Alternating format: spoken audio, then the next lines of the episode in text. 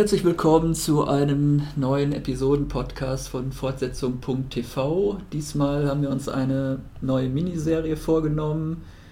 Das neue Werk von David Wire Simon, wie seine Freunde ihn nur noch nennen, ähm, mit dem Titel Show Me a Hero, gerade gestartet auf HBO mit der ersten Doppelfolge. Zurück von seiner Selbstfindungsreise Olaf in Wermelskirchen. Hallo. Mein Name immer noch Markus in Düsseldorf. Ähm, ja, eine lange erwartete, ein lange erwartetes Projekt, das glaube ich auch schon sehr lange in Vorbereitung war. Seit zehn Jahren wollte David Syme diese wahre Geschichte schon verfilmen, habe ich gelesen. Äh, jetzt ist es da. Sechs Folgen gibt es, die aber innerhalb von drei Wochen weggesendet werden. Ähm, wir besprechen gleich die ersten beiden, weil es, glaube ich, eh wie so ein langer Pilotfilm eigentlich ist. Es gibt ja keinen Abspann dazwischen oder irgendwas, wenn ich es richtig verstanden habe. Ich habe auch keinen gesehen, nein. Um was geht's denn, Olaf? Ja, es geht wohl um äh, einen äh, aus der Realität entnommenen Fall. Da im Ende der 80er Jahre wurde die Stadt Yonkers im Bundesstaat New York äh, von einem Gericht verdonnert, Sozialwohnungen zu errichten. Und zwar in gewissen Vierteln, die bisher nicht für den Sozialbau zur Verfügung standen. Und äh, wie man dann in, der, in den ersten Folgen auch schon sehen kann, gibt es da durchaus erboste Proteste der Anwohner, die keine Lust haben, vor ihrer Haustür äh, Drogenhandel und Armut und sowas zu sehen. Sie sagen immer, wenn sich die Leute das leisten können, hier in unser Viertel zu ziehen, dann ist das in Ordnung, sonst nicht. Ja, und das ist so grob. Weil, weil alle Schwarzen ja bekanntlich Drogen äh, verticken. Genau so ist das ja auch. ja, wir haben diesen, äh, den jüngsten Bürgermeister einer US-Großstadt, ich weiß gar nicht aller Zeiten oder jedenfalls zum damaligen Zeitpunkt. 1987 wird er ja, glaube ich, gewählt der Herr mit dem unaussprechlichen Namen Nick Vacisco. Vacisco. Vacisco. Moment, ich muss kurz noch den Whisky runterspülen. ähm, ja, der wird eigentlich mehr oder weniger so dazu gedrängt, sich als Gegenkandidat für den seit Jahren oder seit mehreren Amtszeiten amtierenden äh, Bürgermeister äh, anzutreten von so einem etwas schmierigen politischen Berater. Ich weiß gar nicht, war das eigentlich der gleiche Schauspieler, der bei The Wire den schmierigen Anwalt spielt? In der Tat, gefragt? das ist der Darsteller von äh, Levy. Der auch ziemlich äh, dick geworden ist das in den vergangenen Jahren. Aber noch schmieriger spielt als den Levy. Ich dachte, das ist nicht mehr möglich, aber er kann es tatsächlich. Ich fand es großartig. Also eindeutiger Fall von Typecasting. Man nimmt immer den schmierigen, den Darsteller für die schmierigen Typen. Ja. Ähm, ja, der drängt diesen Nick dazu äh, anzutreten, weil er ihn eigentlich für chancenlos hält. Und dummerweise gewinnt er dann aber die Wahl gegen den von äh, Jim Belushi gespielten Amtsinhaber. Richtig. Der übrigens Angelo Martinelli heißt. Ähm, ja, den, äh, der Nick Wazisco. Wazisco. Einfach ich, wie ein S, Wazisco. Ich nenne ihn jetzt, glaube ich, nur noch Nick. Niklas. Ja, mach das. Der Niklas. Ich, ich sag dann Wazisco, das gleicht sich aus. Der Niklas, der ähm, kommt nämlich auf die Wahlkampfmethode, ähm, dass er dieses Urteil, also es gibt ein Urteil des äh, obersten Gerichts der USA, ähm, dass halt diese Rassentrennung ähm, aufgehoben werden muss in, in der Stadt. Und äh, der alte Bürgermeister hat sich eigentlich damit abgefunden oder sagt, es hat eigentlich keine Aussicht, ähm, Einspruch zu erheben gegen ein Urteil des obersten Bundesgerichts. Und äh, der Nick sieht jetzt als seinen Wahlkampfansatz halt zu sagen, wenn ich äh, Bürgermeister werde, dann werde ich aber auf jeden Fall einen Berufungsprozess äh, anstreben. Und das ist dann das, was ihn, ihm halt zum Wahlsieg verhilft. Äh, dummerweise wird dann aber schon gleich, nachdem er gewählt ist, halt die Berufung abgelehnt. So, und jetzt hat er den Salat. Ja. Äh, wir haben noch diverse andere Charaktere, um nicht zu sagen unüberschaubar viele. Also ich glaube, der komplette Stadtrat, äh, den kriegen wir ja auch noch vorgestellt, mehr oder mhm. weniger. Ich weiß, wir haben zum Beispiel Winona Ryder ja nach langer Zeit mal wieder in einer größeren Rolle. Hast du die erkannt oder wusstest du das vorher? Also beides. Ich wusste, dass sie da mitspielt, aber ich habe sie auch tatsächlich erkannt. Ja. Ich habe echt nach der ersten Folge gedacht, könnte das Winona Ryder gewesen sein? Denn ich hatte nichts im Vorfeld gelesen und musste googeln. Aber fand ich natürlich auch gut, die mal wieder zu sehen. Ja, sie ist die Präsidentin, ne? die Vorsitzende des Stadtrats. Ah, da weißt du schon mehr als ich. Da ist mir nämlich vollkommen unklar geblieben, was für eine Position die hat. Das steht in der Wikipedia. Mit zwei Quellenangaben. Gut. Deadline und Deadline. Nein. Aber das macht für mich auch, das macht mir nichts. Das, das hat mir bei, bei David Syme immer gefallen, dass er den Zuschauer in so ein, in so ein Becken von, von Personen reinwirft und man sich erstmal eine ganze Weile rumtasten muss, bis man raus hat, wer ungefähr was macht. Die Namen sind ja erstmal nebenrangig, die, die, die bekommt man dann mit der Zeit irgendwann mit. Aber das, das, das hat mir immer gut gefallen bei ihm. Und das ist hier wieder genauso. Die Namen sind vielleicht auch nicht so wichtig, aber die Positionen, die versteht man ja eigentlich auch nicht. Also zumindest als Deutscher, äh, es wird ja auch nichts übersetzt. Es ist dann ständig die Rede von NAACP. Mhm. Vielleicht weiß in Amerika jeder gebildete Zuschauer sofort, was das ist, aber in Deutschland weiß das, glaube ich, niemand. Das ist Möchtest du es erklären? Eine der ältesten Bürgerrechtsorganisationen, National Association for the Advancement of Colored People. Da haben wir ja den John Bernf Bernfell. Das sind nur Namen, die ich nicht aussprechen kann in dieser Serie. Das ist bekannt als guter Freund von Rick Grimes in den ersten Walking Dead Staffeln. Ah, daher kenne ich den. Ich hatte mich schon gefragt. Danach mal die Hauptrolle in dem gescheiterten TNT-Projekt äh, Mob City hieß es, glaube ich. Diesem Ding, was nach drei, vier Folgen schon wieder nicht weitergeführt wurde. Das ist doch, das war doch so eine Serie, wo, wo dieser Frank Darabont daran beteiligt war, oder? Genau, das war ja das praktisch das Nachfolgeserienprojekt von dem Walking Dead Schöpfer. Ja. Wo auch die halbe Besetzung von The Walking Dead, also alle, die zwischenzeitlich von Zombies dahingerafft wurden, waren dann in der Serie wieder mit dabei. Also der spielt jetzt hier so einen äh, Bürgerrechtsanwalt halt, der äh, die Interessen dieser Bürgerrechtsorganisation vertritt. Und er ist Jude, da wird er ja zwischendurch auch immer mal wieder beleidigt auf dieser Ebene. Von den Wutbürgern. Ja, genau. Das finde ja. ich sowieso, können wir vielleicht schon mal sagen, ähm, da gibt es doch eine ganze Menge Parallelen zur Entwicklung momentan in Deutschland, oder? Wenn man sich das so anschaut. Ja, in der zweiten Folge äh, entgleist das Ganze ja schon so ein bisschen. Also in der ersten Folge oder in der ersten Hälfte dieser Doppelfolge werden so die Grundlagen gelegt wird erstmal so erklärt, um was geht es überhaupt. Und in den zweiten 50 Minuten äh, eskaliert dann eigentlich die Situation schon total, weil sich plötzlich Horden von wild gewordenen, wohlanständigen Bürgern äh, während der Gemeinderatssitzungen äh, da in diesem Ratssaal tummeln und mit lauten Zwischenrufen und teils äh, auch, ja, sie, sie versuchen halt auch teilweise nach vorne zu stürmen oder halt, dass es eigentlich nicht mehr möglich ist, eine gescheite Sitzung überhaupt abzuhalten. Ich hatte mich noch gefragt, ob es in deutschen Stadtratssitzungen auch manchmal so zugeht. Hm.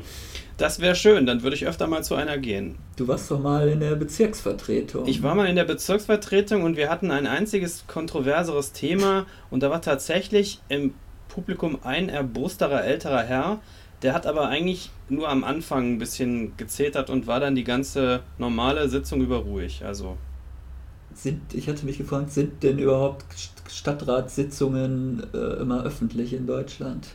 Das ist im Normalfall schon so. Die haben aber oft einen Punkt auf der Tagesordnung, an dem sie die Öffentlichkeit dann aussperren. Das machen sie dann halt logischerweise zum Schluss hin. Mhm. Als letzten Ordnungspunkt kann man gew unter gewissen Umständen Teile für die Öffentlichkeit ausschließen und dann müssen die Zuschauer den Saal verlassen.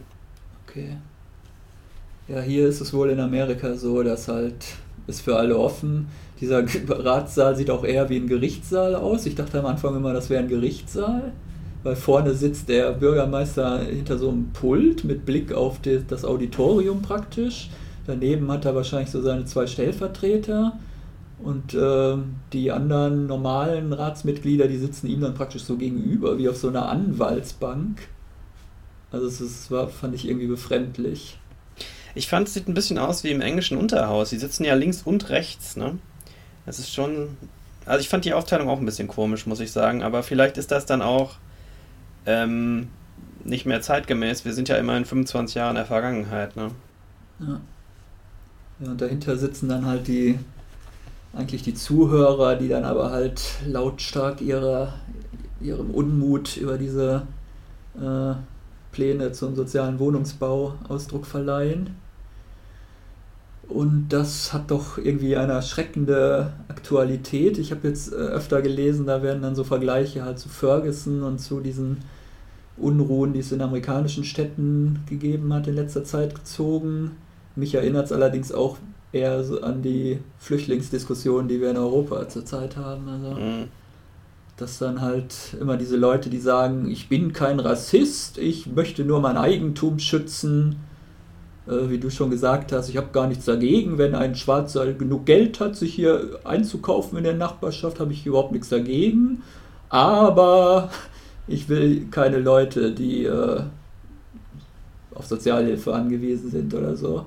Ja. Und in Wirklichkeit heißt es aber eigentlich, ich will hier mit meinen weißen Nachbarn, äh, wollen wir unter uns bleiben und wollen eigentlich keine Dunkelhäutigen oder Leute, die irgendwo aus einem anderen Kulturkreis kommen, hier bei uns in der Wohngegend haben.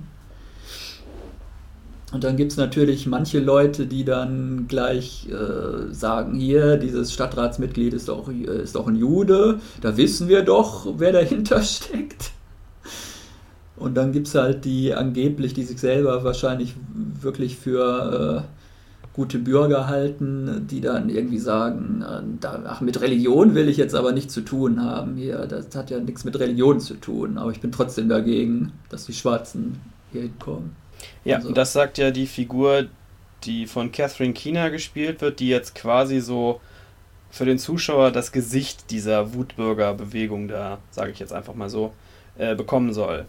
Ne? Ja. Um es ein bisschen zu personalisieren, hat er sich dann halt eine Figur rausgegriffen, die am Anfang ähm, nicht von Anfang an bei den Protesten dabei ist, sondern halt in ihrer Wohnung sitzt und in der Nachbarschaft wohnt, in der dann so einer von diesen äh, Sozialblocks hochgezogen werden soll und sich erstmal am Anfang ja nur mit ihrem Mann darüber unterhält und dann aber später sagt, so, jetzt muss ich auch aktiv werden, jetzt gehe ich auch zur Stadtratssitzung und dann fängt so ihr Engagement quasi an. Und sie vertritt halt noch dieses etwas gemäßigtere, ne? oder sie hält sich ja zumindest irgendwie für gemäßigt. Genau. Für mich ist die klassischer Stuttgart 21. da äh, habe ich auch gerade dran gedacht. Protestant, die Frau. Also, deswegen meine ich ja, da gibt es so viele Parallelen eigentlich in diesen zwei Folgen schon, die mich so an die deutsche äh, Landschaft der letzten paar Jahre erinnert. Das ist erschreckend. Also hat sich eigentlich in den letzten 30 Jahren nicht viel weiterentwickelt könnte man so sagen.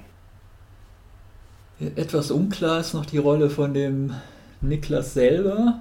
Also da ist mir jetzt zumindest nicht klar geworden, ob er jetzt eigentlich persönlich das befürwortet, dass die äh, Ethnien durchmischt werden. Hier muss man wirklich mit der Sprache aufpassen. Ne? Ja, Ethnien schwierig. durchmischt.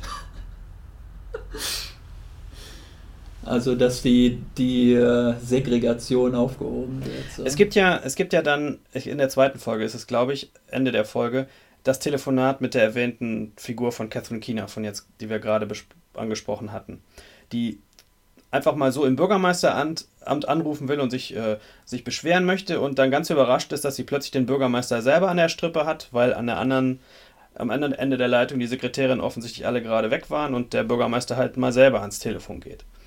Und äh, in dem Gespräch macht der Nick Sisko auf mich den Eindruck, als würde er am liebsten, als würde er, wenn er könnte, wieder äh, diesen, diesen Einspruch durchfechten und durchziehen, weil er eigentlich der Meinung, derselben Meinung ist wie die Leute, die da protestieren.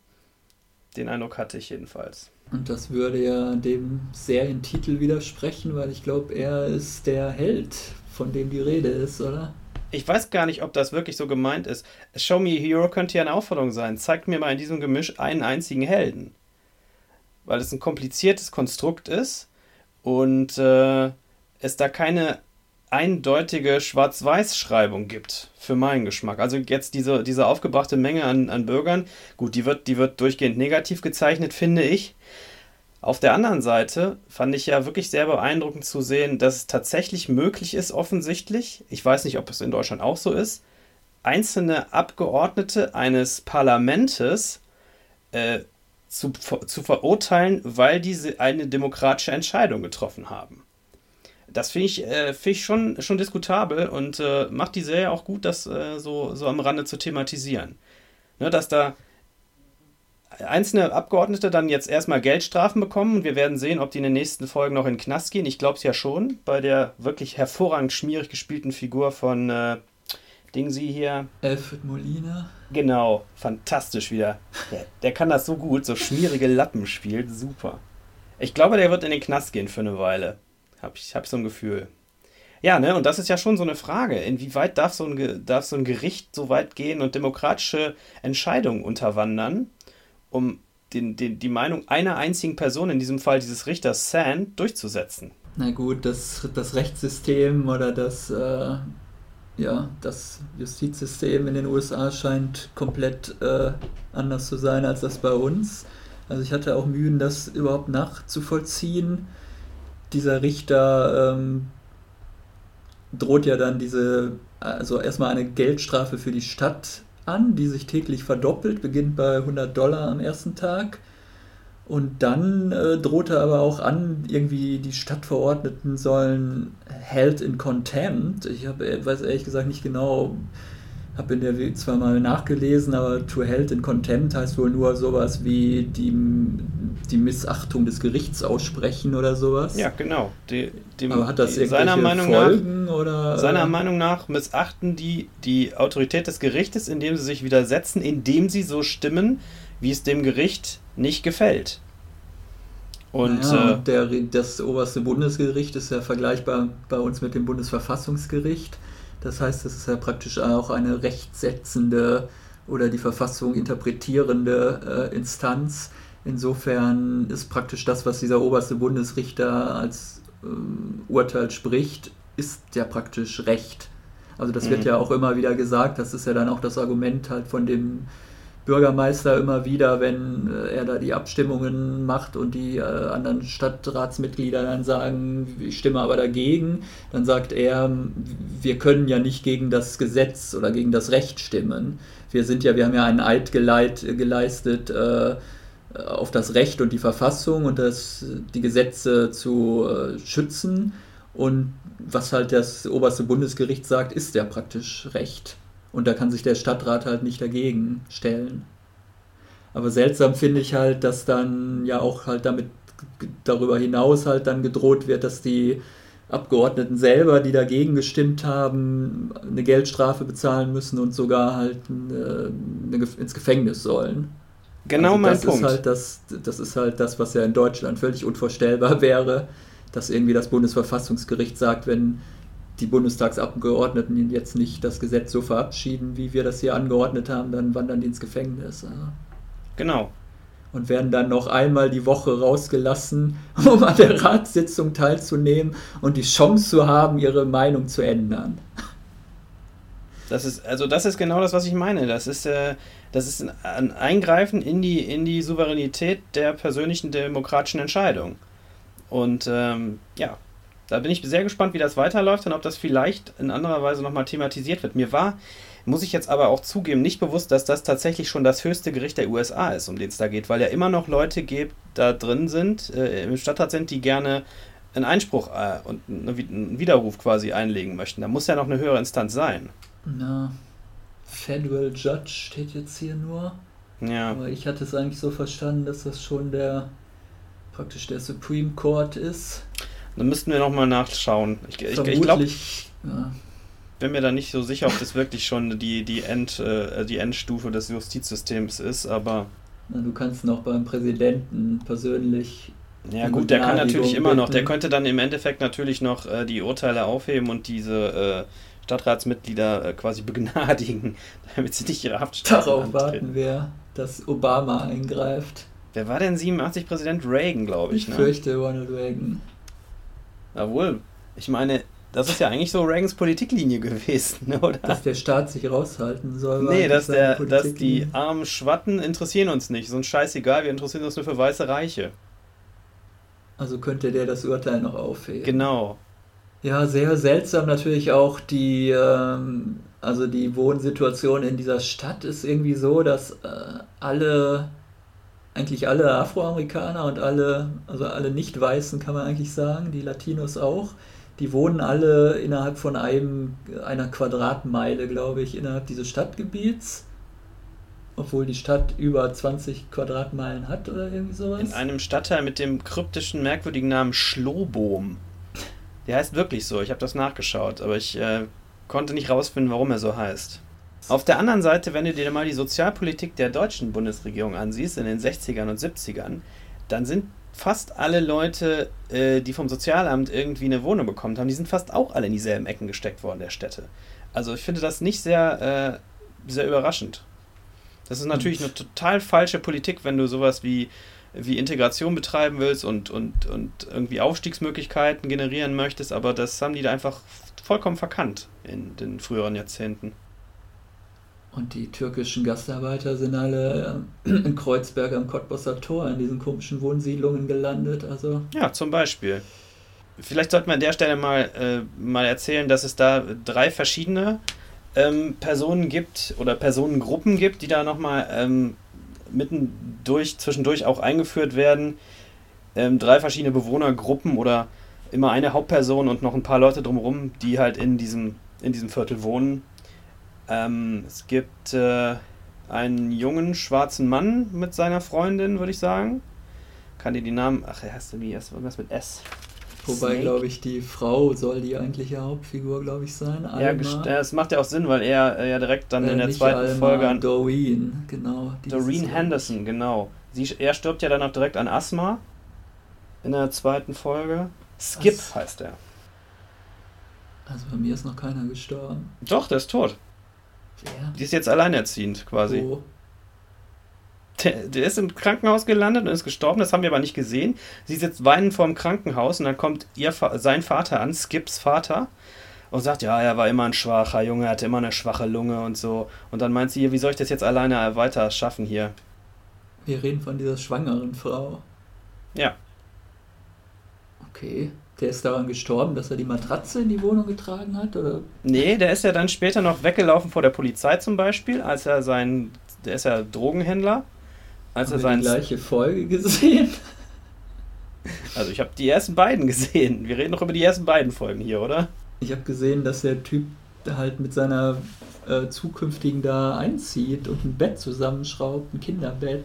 Mhm, und dann als nächstes muss er vor der Polizei weglaufen und da ist er schon so angestrengt, dass er schon Probleme hat zu atmen und seinen Inhalator. Das klappt aber alles noch gut und dann danach ist irgendwann aber zu spät. Das sehen wir aber nicht, das passiert offscreen. Wir sehen nur ihre Reaktion, wie sie weinend vor dem Krankenhaus quasi zusammenbricht dann. Ja, sehr seltsam. Ich habe entweder eine gekürzte Fassung gesehen oder bin zwischendurch eingeschlafen, ohne es gemerkt zu haben. oder ich habe es geträumt. Ist alles möglich. Ja, dann haben wir noch okay. äh, eine Frau und Kinder aus der Dominikanischen Alma. Republik, genau. Die dann auch sich entscheidet, in die Dominikanische Republik zurückzugehen.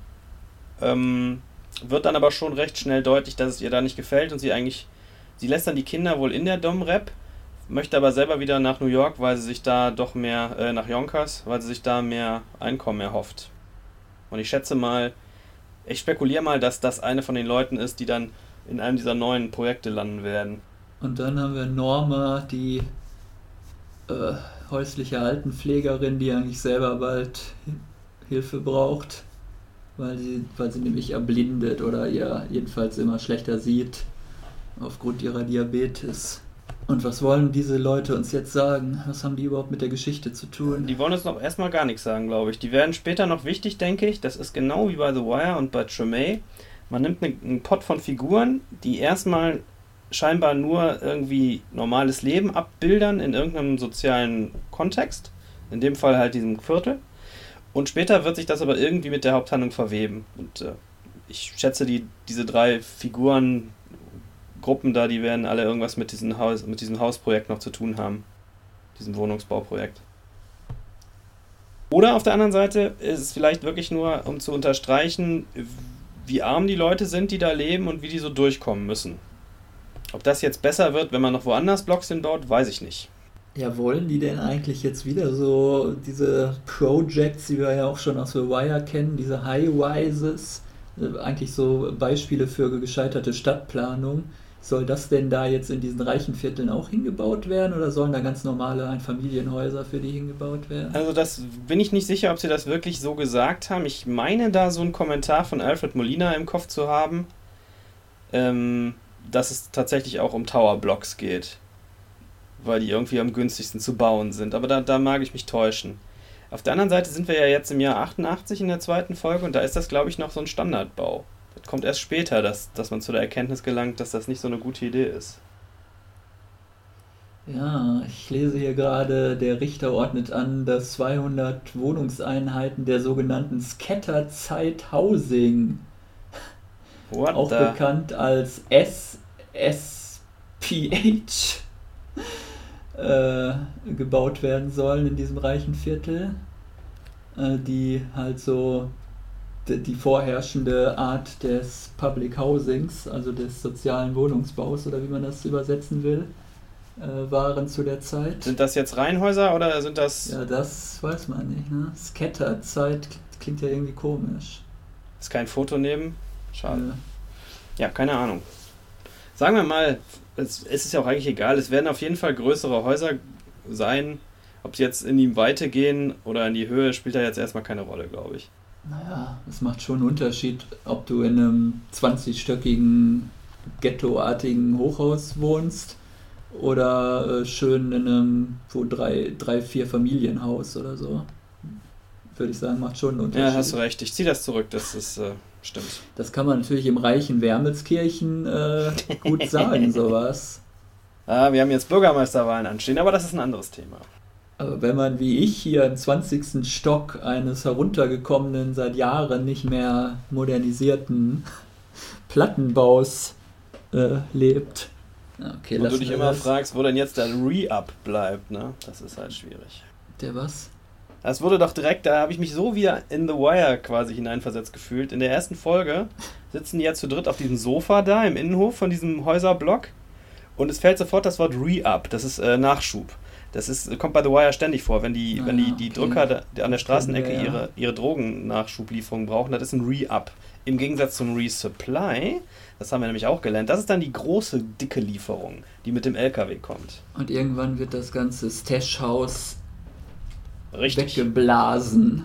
So ist das. Deswegen heißt die Produktionsfirma von Herrn Simon auch Blown Deadline Productions. Weil ständig irgendwas in die Luft geblasen wird. Ah. Das ist natürlich. Ich überlege, ob ich jetzt auf diesen Wortwitz eingehen soll oder nicht. ich überlege, ob wir noch weitere bemühte Wortwitze machen sollen. Oder ob wir vielleicht einfach nochmal sagen, was, äh, wir, was halten wir von diesem Werk. Also ich muss sagen, ich war beim ersten Teil noch etwas unterwältigt, ähm, weil das Ganze sieht zwar gut aus, aber es ist eigentlich nichts passiert in den ersten 50 Minuten außer dass eine Vielzahl von Figuren eingeführt wurde und man die meiste Zeit nicht wusste, wer sind die jetzt überhaupt. Bei der zweiten, beim zweiten Teil hingegen ist ja das Tempo deutlich angezogen.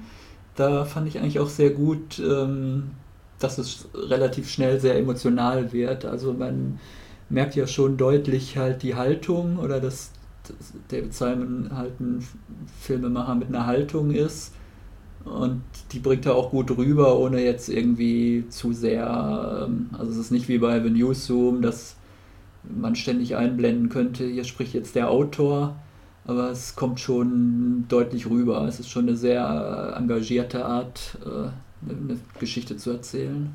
Also das hat mir gut gefallen. Ja, ich äh, stimme dir dazu. Ähm, würde allerdings noch viel weitergehen. Ich war wirklich, also die erste Szene fand ich ein bisschen merkwürdig auf dem Friedhof. Ich glaube auch, dass die in der Zukunft spielt, nach den mhm. ganzen mhm. Ereignissen, die die Serie erzählen wird, noch. Das ist so die Rahmenhandlung vermutlich. Aber ab der ersten, ab der ersten Szene im Stadtrat dachte ich, ja, super, so mag ich das hier. Viele Personen, alle irgendwie ein bisschen suspekt so, äh, wirkt, wirkt sehr lebensecht auf mich. Und dann war ich drin und mir fehlte da auch nicht großartig mehr Plot zum Beispiel. Ich fand ähm, Personen und, und Atmosphäre und so, das fand ich alles sehr gut. Äh, wir haben ja auch ähm, den wirklich namhaften Regisseur Paul Haggis hier am Start, der die Folgen alle gedreht hat. Der hat ja zum Beispiel für Crash einen Oscar gewonnen. Zu Recht, wie ich finde. Ganz toller Film. Und äh, findet wirklich sehr schöne, sehr schöne Möglichkeiten, da Sachen darzustellen. Und dann, äh, das spricht jetzt für, ähm, für David Simons ähm, äh, so Arbeiterkämpfertum immer viel äh, Springsteen-Musik im Soundcheck, ist mir auch direkt aufgefallen. Also gleich eigentlich in der ersten Szene, oder? Ich glaube, ja. in der ersten Szene nach dieser Vor nach diesem Zukunftssprung.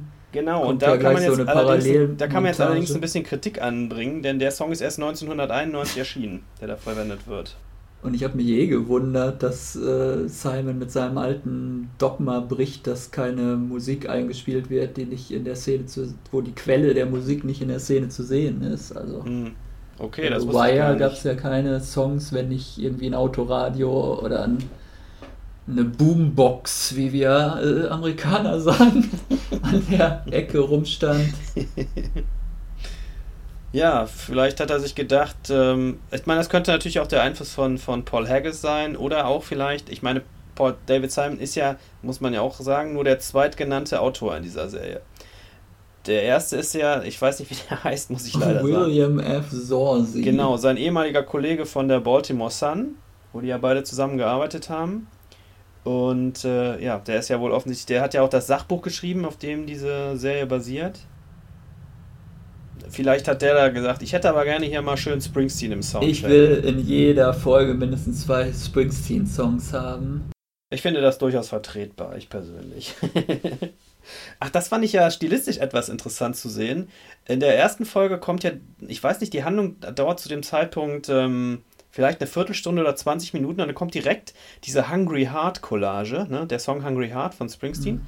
Fast in kompletter Länge wo vier Minuten lang kein Dialog zu hören ist, sondern nur Musik und äh, diverse Leute diversen Aktivitäten nachgehen. Das ist sowas, was man ja sonst vielleicht am Ende von einer Staffel irgendwo sieht, aber nicht jetzt so direkt in der ersten Folge mittendrin. Ja, oder bei Cop Stories am Ende jeder Folge. Ja. Fand ich eigentlich, es hat mir gut gefallen da an der Stelle. Da war ich direkt schon positiv überrascht. Also, ähm, Paul Haggis hat einen deutlich anderen, also Kamerastil vor allem. Ich hatte mich gefragt, ob das jetzt irgendwie auf anderem Material gedreht ist als The Wire, weil The Wire äh, sieht ja so sehr dokumentarisch aus. Sieht für mich eigentlich so aus, als wenn es auf Video gedreht wäre. Und das sieht jetzt hier irgendwie nach 35 mm, also nach klassischem Film aus. Wahrscheinlich liegt es einfach an dem, äh, an dem Kamerastil von Paul Haggis. Äh, habe jetzt nicht nachgeguckt, vermute mal eher, dass das ja wahrscheinlich alles einfach auf äh, digital gedreht ist. Aber er hat, finde ich, äh, die Bilder sehen einfach, ähm, ja, die sehen besser aus. Es ist, wenn man es negativ formulieren würde, könnte man sagen, es ist äh, so mehr irgendwie so eine Hollywood-Standard-Hochglanz-Ästhetik, während halt The Wire ja wirklich diesen äh, praktisch dokumentarischen Stil hat, als wenn man sich jetzt irgendwie eine Reportage angucken würde. Ja, das sehe ich genauso. Ich finde auch, dass, dass, ähm, dass das deutlich äh, filmischer oder auch deutlich kinoartiger wirkt ähm, als, als The Wire oder auch als Tremay. Da kann man das kann nämlich auch sagen. Tremay hat auch relativ nüchterne Kameraführung, auch viel Handkamera. Hier wurde jetzt viel mehr mit Stativ gemacht zum Beispiel. Ähm, das, das wirkt schon anders. Ich, ich finde das aber nicht nachteilig. Ich äh, finde ja auch, dass das bisher trotz der ähm, ja durchaus düsteren Thematik alles ein bisschen fröhlicher wirkt als jetzt The Wire zum Beispiel. Ja, also ich, einen kleinen Kritikpunkt hätte ich vielleicht anzubringen schon in den ersten beiden Folgen. Ähm, da habe ich schon gedacht, eigentlich wird das hier schon mindestens zehn Folgen gut hergeben vom Stoff her, weil die ziehen ja in der ersten Folge, in, in 50 Minuten ziehen sie ja mal eben knapp ein Jahr Handlung so weg. Ne, der ganze Bürgermeistervorkampf, das wird so in zweieinhalb Minuten mal eben so am Rande findet das so statt. Und da hätte man schon viele spannende Sachen machen können, finde ich. wo ich dachte, auch so ein Zehnteiler hätte es aber auch getan. Herr Simon arbeitet ja schon wieder an den nächsten Serienpiloten für HBO, insofern ja. hat er da jetzt vielleicht auch nicht die Zeit gehabt, sich fünf, noch, noch weitere fünf Jahre diesem einen Thema zu widmen. Ja, das mag natürlich auch sein. Man muss natürlich immer wieder sagen, bemerkenswert, dass HBO solche Serien in Auftrag gibt, weil tolle Einschaltquoten sind, glaube ich, nicht zu erwarten. Knapp halbe Million hat, glaube ich, die erste Folge geguckt. Ja, 440.000 oder sowas. Das Thema ist ja auch so, dass man denken würde, wenn also wenn man mir das als Fernsehchef auf dem Schreibtisch liegen würde, äh, als Konzept für eine Fernsehserie, würde ich sagen, schreibt doch ein Buch drüber, aber da kann man halt keine Fernsehserie draus machen oder jedenfalls kein Unterhaltungsfernsehen. Naja, David Simon ist natürlich für HBO auch ganz klar ein Aushängeschild. Das ist, äh, ist eine Frage des Prestiges, glaube ich. ich. Äh, und deswegen lassen sie ihn auch einfach machen, glaube ich. Aber The Wire hatte auch schon keiner geguckt. Ja, aber im Nachhinein ist das doch, ne, der Bass, den die Serie im Nachhinein erzeugt hat. Oh Gott, jetzt habe ich das furchtbare Wort selber verwendet. Ähm, das ist, ist natürlich für so einen Sender wie HBO wahrscheinlich besser für die Abonnentenzahlen als tatsächlich Einschaltquoten, die damals stattgefunden haben, die aber heute keinen mehr interessieren würden. Dass heute immer noch über so eine Serie äh, diskutiert wird. Ja, vermutlich. Was ich natürlich auch auch toll finde als Zuschauer und ich muss im Gegensatz zu dir sagen, ich hatte von dieser Serie eigentlich absolut gar nichts mitbekommen im Vorfeld. Erst als ich jetzt in England war, habe ich da im Fernsehen einen, einen, einen, äh, Trailer gesehen auf Sky und dachte, boah, diese ganzen namhaften Schauspieler, fantastisch, was ist denn das für eine interessante neue HBO-Serie? Und ich glaube, die haben David Simon nicht mal erwähnt in dem Trailer. Fand ich, äh, fand ich gut. Das ist auch relativ ungewöhnlich für Simon. Der hat ja bisher eigentlich immer dann so Leute, die man vorher nicht kannte, die eigentlich erst durch seine Serien dann so bekannt geworden sind. Also bei The Wire wüsste ich nicht, dass da, also da war eigentlich kein Schauspieler dabei, den man vor The Wire schon in der breiteren Öffentlichkeit kannte. Ja. Bei Tremé waren halt dann nur wieder die Leute aus The Wire dabei. Richtig. Außer Und Kim äh, Dickens. Goodman. Ja, Goodman in der ersten Staffel natürlich noch. Aber hier haben wir ja jetzt wirklich sowohl äh, eigentlich klassische Hollywood-Stars, zumindest ehemalige, wie bei Donna Ryder.